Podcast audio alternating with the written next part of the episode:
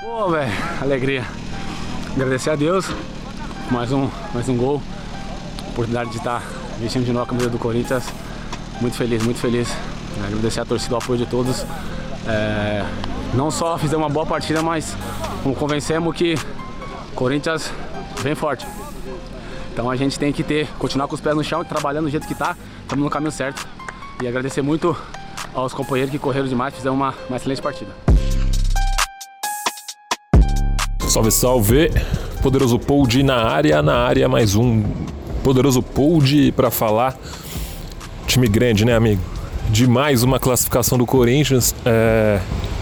Hoje o time do nosso bravo Thiago Nunes está aprendendo, hein, Thiago? Está aprendendo o que é Corinthians. Ganhou do bravo Bragantino no Morumbi. Um Morumbi com espectadores são paulinos que viram tudo de garra. Pagaram, colocaram lá seus respectivos cartazes e, e pelo jeito serviu para isso. Enfim, problema dos caras, o Corinthians com pouquíssimo tempo de jogo, se eu não me engano, alguns segundos ainda, 30 segundos mais ou menos, é, abriu o placar e facilitou muito as coisas num frangaço do nosso querido e conhecido Júlio César. Enfim, uma pena, é boa pessoa tal, mas definitivamente não é é dos melhores goleiros. Falo aí sobre as análises individuais, faço análises individuais logo mais. É... Antes queria agradecer aí, né, ao nosso querido São Paulo Futebol Clube por mais essa. É, é aquilo, né?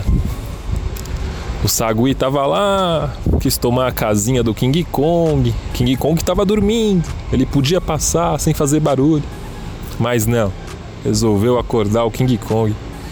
E agora, amigo, deixou o King chegar. O King Kong acordou. E fica ruim de parar. É... Antes de tudo, acho que o mais importante de, de hoje e desses últimos três jogos é a gente analisar o que é, provavelmente aconteceu durante essa pandemia. Não acho que o Thiago Nunes é, tenha do nada mudado drasticamente a filosofia de jogo.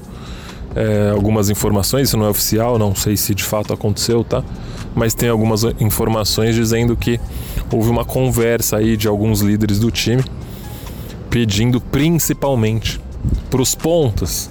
Isso já acontece alguns anos no Corinthians, essa, essa, dinastia aí defensiva e vencedora, né, que muito deu certo no Corinthians, é, tinha como grande base é, principalmente a, a, marcação dos pontos que acabavam dobrando com os laterais ali. A gente vem do Jorge Henrique, a gente vem do Romero, é, a gente teve muito isso com o Sheik durante determinado momento.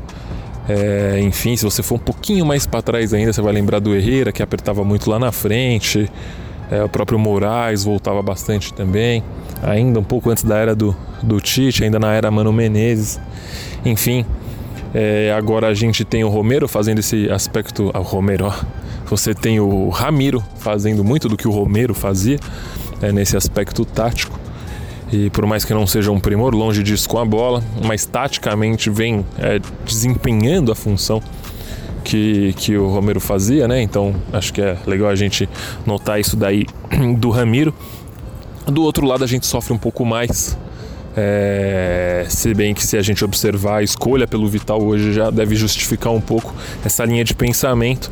Hoje Anderson não faz absolutamente nada, nem com a bola e nem sem ela. O Vital é um cara um pouquinho mais experiente, que tem é, uma, uma noção tática maior né, do, que o, do que o Janderson já recompõe um pouco melhor. Então acho que, é, fora todo o jogo em si, a mudança ou a, a, a ficha do, do, do, do, do Thiago Nunes caindo é muito, é muito interessante, é importante aí da gente observar que é o Corinthians, né? O Corinthians marca, eu falo isso já há algum tempo, a gente marca, depois a gente joga. Não adianta você querer transformar o Atlético de Madrid é, no, no, no tic-tac do Guardiola que você não vai conseguir, não é assim. É, eu não quero ser radical nada, mas cada clube tem sua filosofia. E ah, não, o Corinthians teve Sócrates, teve isso, teve aquilo. Cara, desculpa, outros tempos, outro futebol. É, o Corinthians de 30 anos para cá, ele, ele tem os seus grandes momentos aí com uma consistência defensiva maior.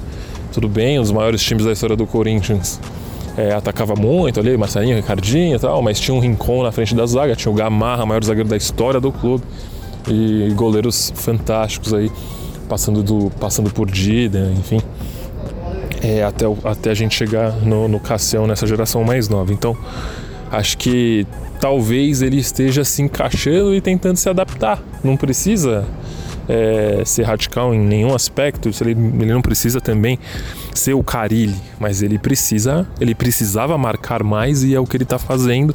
É, provavelmente não vai conseguir fazer o time jogar tão leve como ele gostaria, mas acho que nem tanto ao céu nem tanto ao mar, equilíbrio é importante e para mim é o principal ponto desse Corinthians no retorno. É, fez exatamente o que tinha que fazer em termos de gols. Sempre brinco, né? Por mim, em três jogos a gente poderia ter feito três gols, três pontos do mesmo jeito. Essa eu vou dar um desconto para ele, porque a gente precisava dos 2 a 0 ali contra o Oeste. Agora a gente pega o Mirassol na próxima fase por conta deste gol. Enfim, até para não depender do resultado é, do jogo do São Paulo, mesmo o São Paulo tendo dado pra gente, era importante ter feito 2 a 0 o time fez, tá ótimo, mas mais importante que isso, fundamentalmente, é não ter tomado o gol. E pô, é e é isso que importa, né? A gente está com uma consistência defensiva muito maior. E esse é o grande ponto. Filosofias e futebol praticado, por mais que o Palmeiras tenha tido algumas oportunidades. É, o Corinthians está muito mais sólido. O primeiro tempo contra o Palmeiras foi muito bom. E defensivamente a gente sofreu praticamente nada hoje. Sofreu um pouquinho contra o Oeste, um outro lance. Mas fato é que não tomamos o gol. Analisando aí entrando no mérito do individual aí de cada, de cada jogador, é, com perdão da redundância, né? No jogo de hoje, é, como eu falei, o Cássio foi pouquíssimo exigido, ainda contou com a sorte um chutaço né, do jogador do Bragantino. A bola estourou no travessão, explodiu no, no travessão. Então, Cássio hoje não, não foi exigido. O, o Fagner sempre muito consistente, é muito complicado você ter que atacar para cima do Fagner. Você vê a mudança de postura dos caras. É, ponta que está acostumado a ir para dentro acaba puxando para o meio. E olha que o ponta deles cairia muito bem no nosso elenco. Eu falo, se tem uma posição que o Corinthians é carente, é ali. Na ponta esquerda a gente precisava de um jogador mais talentoso, que não necessariamente fosse tão bom taticamente é, e defensivamente e desse mais amplitude e, e verticalidade para o Corinthians com um poder de decisão. Esse jogador era o Michael do, que, do Goiás que foi para o Flamengo, enfim, mas agora não tem mais o que fazer. O Corinthians precisava continuar atrás de alguém para este setor do campo. Mas fato é que é, no sistema defensivo a gente acaba jantando os pontas de todo mundo com um lateral que dá muita segurança. Já é provavelmente um dos dois ou três maiores laterais. É, é um dos dois ou três maior, né? Acho que ele é o maior. É, tirando o Zé ali. Acho muito difícil colocar alguém à frente do Fagner. É impressionante esse lateral. Muito bom jogador. Gil e Avelar, mais uma partida sólida, gostei dos dois e até saindo, saindo bem ali na, na, na no início da criação da jogada, né? Boa partida dos dois. O Carlos é, tomou um calor no primeiro tempo hoje. Achei que ele foi não foi tão bem como tem ido nos outros jogos, mas no segundo, no segundo tempo voltou melhor e arrumou, arrumou a casa. O Ederson parece que chegou aí para ficar meio estabanado em alguns momentos, mas muita força física, um bom chute, contou com o Júlio César, um frangaço hoje, mas fato é que é um bom jogador, é, tem muito para evoluir também. É uma esperança num setor onde a gente tem um Gabriel muito ruim, né? E que enfim, não tem muito o que falar do Gabriel. O Gabriel foi mais do mesmo, hoje não foi tão absurdo assim, mas ele é muito ruim. Até quando dá, tudo dá certo, eu ainda não confio no Gabriel. Então acho muito complicado é, fazer qualquer análise precipitada aí da, do, do, setor. Mas confesso que gosto do, do Ederson a princípio, deposito alguma esperança. O Camacho é um jogador muito mediano, nem sempre isso é bom, é, acaba mantendo uma regularidade ali bem, bem mediana mesmo. Mas faz uma, uma, tem um papel muito importante e uma função muito difícil, né? Nesse esquema do Thiago, que é essa saída, essa bola de costas que ele pega, não tá pegando tanto como pegava no começo da temporada. Mas é, o jogo ok também. Enfim, é, indo para a ponta, acho que é um grande problema nosso, né? E não é de graça que é um, que é um grande problema nosso, como eu falei é, no futebol de hoje, principalmente quem joga nesse esquema do Corinthians, precisa aí de, de pontas com, com um pouco mais de qualidade. E se a gente tem um, um, um Ramiro muito bom taticamente, sofre muito com a bola. Pelo lado esquerdo, a gente tem jogadores que desenvolvem muito pouco ali, né? Janderson, que é nulo, Everaldo, que até foi bem, eu acho, nesse retorno, mas ainda muito aquém do que a gente precisa. E o Vital, que é um, é um jogador muito apático, né? Tem uma noção tática boa até na minha forma, na minha concepção, né? na minha forma de ver o jogo. Mas muito morto para jogar no Corinthians, ele tem um quê de pato e, bom, quando eu falo que alguém tem um quê de pato, eu acho que já está bem claro aí o que eu quero dizer. Corinthians precisava mesmo, é urgente, falei aqui, repito, é urgente, é a posição mais carente do Corinthians. É a ponta esquerda. É, o Luan, bom, o Luan, cara. É, o pessoal até brinca comigo, ah, passa muito pano pro Luan, Rafa passa muito pano. É aquilo, a gente não tem talento, o único que tem, a gente fica à mercê do cara, né? Tem jogo, tem jogo que o cara vai jogar, é, tem jogo que não, o problema é que ele tem dormido muito mais do que jogado. E é que eu sempre brinco, o Douglas era um pouco assim, muito melhor, claro, mas é, em times onde o aspecto defensivo é, se sobrepõe, quem tem um pouquinho de talento acaba fazendo o, o conjunto, o coletivo, ter um pouquinho mais de paciência, né? É, porque ele pode, né? Ele pode oferecer isso quando a gente precisar, enfim. Mas tem que sentir um pouco mais o jogo. Eu acho que a cobrança não não é absurda não, é bem válida. É, enfim, espero que, que o Luan participe mais. Hoje quase fez um golaço de esquerda, se eu não me engano, enfim, mas muito pouco. Acho que precisa jogar mais, não, não foi tão ruim assim, mas continua muito aquém do que eu espero do, do Luan. E, cara, pra finalizar aqui, é... que jogador é o Jô, né? Nossa, é um absurdo, Ju. É, pro futebol brasileiro ele nada, né? De braçadas aí. Claro, hoje a gente tem um Flamengo com um cenário de Champions ali no que se refere a, a elenco e a, e a posições, né? Com, com o Gabigol voando aí. Muito mais novo também, né? No auge da forma física. Mas, poxa, você tem no elenco dos caras ainda o próprio Pedro, que tem que mostrar muito ainda, mas parece ser muito bom jogador. E e aí você começa a olhar no futebol brasileiro, você tem um guerreiro que é um monstruoso, a gente sabe bem disso. Pega esses caras, tira esses caras e quem que você tem que você consegue dizer assim, ah, esse é superior ao Jô? Né? Pensando no Jô, aquele Jô de 2017, você não tem. O cara volta pro Corinthians extremamente pesado, né? Completamente fora de forma, sem ritmo. É, tava gordo, né? Tá gordo o Jô ainda. Para um jogador do, do, do físico dele, né? E ganha absolutamente todas no alto, todas no pivô. É, dá sequência em todas as bolas que recebe, sai um pouquinho, dá sequência na jogada pelo lado, às vezes, até como fazia já na primeira. Na primeira não, né? Na última passagem. É, poxa, sem palavras pro jogo, baita jogador. Ele gordo já é o melhor 9 aqui do estado de São Paulo. Já é o nosso melhor 9. É muito bom. E para não perder o costume já meteu caixa em jogo grande. Belo gol, cobrança de escanteio, subiu, cabeceou sem chance para o Júlio. É, grande reforço, eu tinha certeza que ele ia mudar bastante e muda muito, muda muito, já muda bastante essa, essa questão. É, repito, a gente ainda precisa de um volante melhor, não sei se. Estava conversando até agora com eu, Luiz Teixeira, aqui da Band também. A gente falava, a gente falava sobre essa questão dos volantes no Corinthians. É, ele um pouco mais otimista em relação a, a Ederson e Cantillo, os dois juntos, eu não sei. Eu realmente não sei se essa, se essa filosofia box-to-box no Brasil funciona. Eu acho que a gente ainda precisa dos cinco mesmo. Eu não considero o Cantillo nem o Ederson o chamado cinco e acho que aqui a gente é é um pouco dependente, um pouco não, bastante dependente dessa função, porque a gente não tem muito talento e a gente tem que limitar o pouco talento do adversário. É, não sei se só a ocupação de espaço ali funcionaria. Mas tirando o Gabriel do time, amigo, eu topo. Topo pelo menos o teste e vamos ver. É, provavelmente ele, ele deva continuar aí com o Gabriel e ficar revezando entre Cantígio e, e Ederson. Mas eu toparia ver ali o, o Cantígio com, o Ederson, ou Ederson com o Camacho, é, ou qualquer dupla que não coloque e envolva em momento algum o limitadíssimo e enganador ao quadrado do Gabriel, que não marca, não ataca, não passa, se mexe mal, é estabanado, toma amarelo de graça, deixa buracos no meio.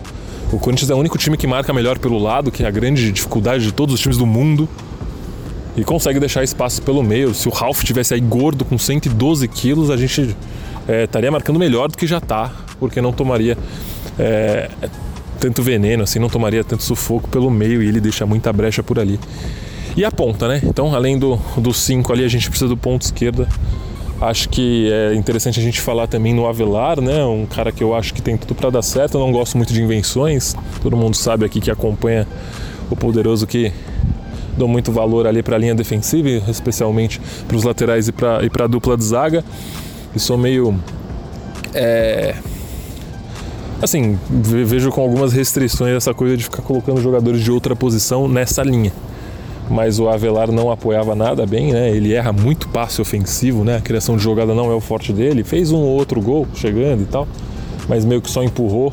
A construção da jogada é, não é uma, uma qualidade dele, né? No campo de ataque ele errava demais, mas para sair jogando eu acho que ele serve bastante e com certeza tem o um passe superior aí a 80, 90% dos zagueiros do futebol brasileiro. É um cara que melhorou muito o aspecto defensivo com o Carilli e pode aos poucos estar se adaptando a, a essa função. Agora com o Thiago tem o melhor do país do lado dele, isso ajuda muito. Tem o absurdo Gil jogando ao lado dele. E isso deve fazer com que ele cresça muito de rendimento. Acho que o Corinthians tem aí é, uma perspectiva bacana. Confesso que o elenco ainda acho fraquíssimo para brasileiro, mas sendo bem é, real, analisando de uma maneira bem não sei se pessimista, mas fria. Acho que não é pra gente, o brasileiro. Eu achava também que a gente não chegaria no Paulista, a gente chegou. Quem sabe uma surpresa, mas se o São Paulo fez um milagre com aquele Santos lá, acho que com um Atlético muito mais forte esse ano, ele pode bater de frente, tentar bater de frente com esse Flamengo que a gente não sabe no que vai dar. Mas mesmo sem o, sem o técnico deles de sempre, tem um elenco ainda muito superior ao de todos. Difícil a gente fazer algum prognóstico, até porque existe a janela depois, enfim mas acho que Flamengo e Atlético saem bastante na frente, na frente dos outros. Não vejo ninguém. Acho que o Palmeiras enfraqueceu muito. Não vejo nada de diferente no Palmeiras para nenhum time aqui do estado de São Paulo. Eles perderam os diferenciais ali. Provavelmente perderão o Bruno Henrique, não sei se já perderam. É, o Gomes ficou, tudo bem, mas o, o Dudu saiu. Era um cara que sumiu um pouquinho em jogo grande, mas era muito diferente. Para eles faz muita falta, então considero os times de São Paulo aqui em um nível parecido. Corinthians e e, e Palmeiras um pouco acima dos outros dois. Mas entre Corinthians e Palmeiras vejo pouca diferença e se tivesse que escolher ficaria com a gente porque a gente marca muito mais e joga um jogo grande com um, um espírito muito mais vencedor do que o deles. Eles têm muitos jogos assim. Então acho que para esse tipo de jogo o nosso time é bom. E aí tem a Copa do Brasil, Sul-Americana, enfim.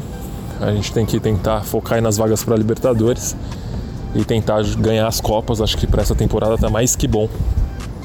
E agora pegar o Mirassol aí no domingo, é, fazer, o, fazer a lição de casa, ganhar o jogo. E com cuidado também, né? Os caras já aprontaram para cima do São Paulo, ok, mas aprontaram.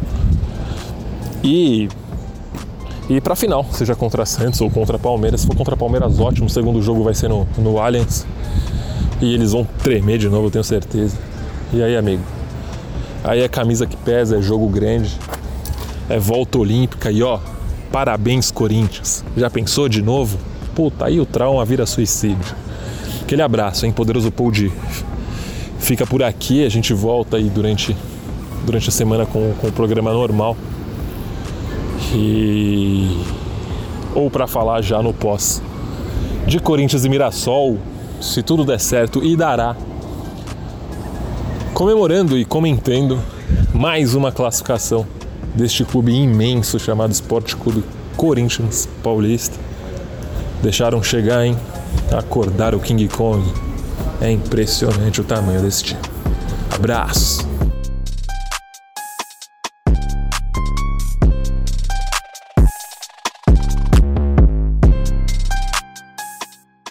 Esse podcast é um oferecimento de O Esportista e foi editado por Valder Souza e Rafael Prado.